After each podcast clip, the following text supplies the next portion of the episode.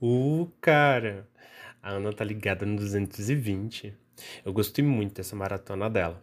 Mas assim, eu também não consegui ficar parado na pandemia.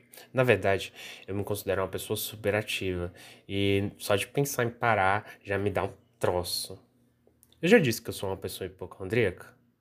Ah, deixa eu contar esse desafio.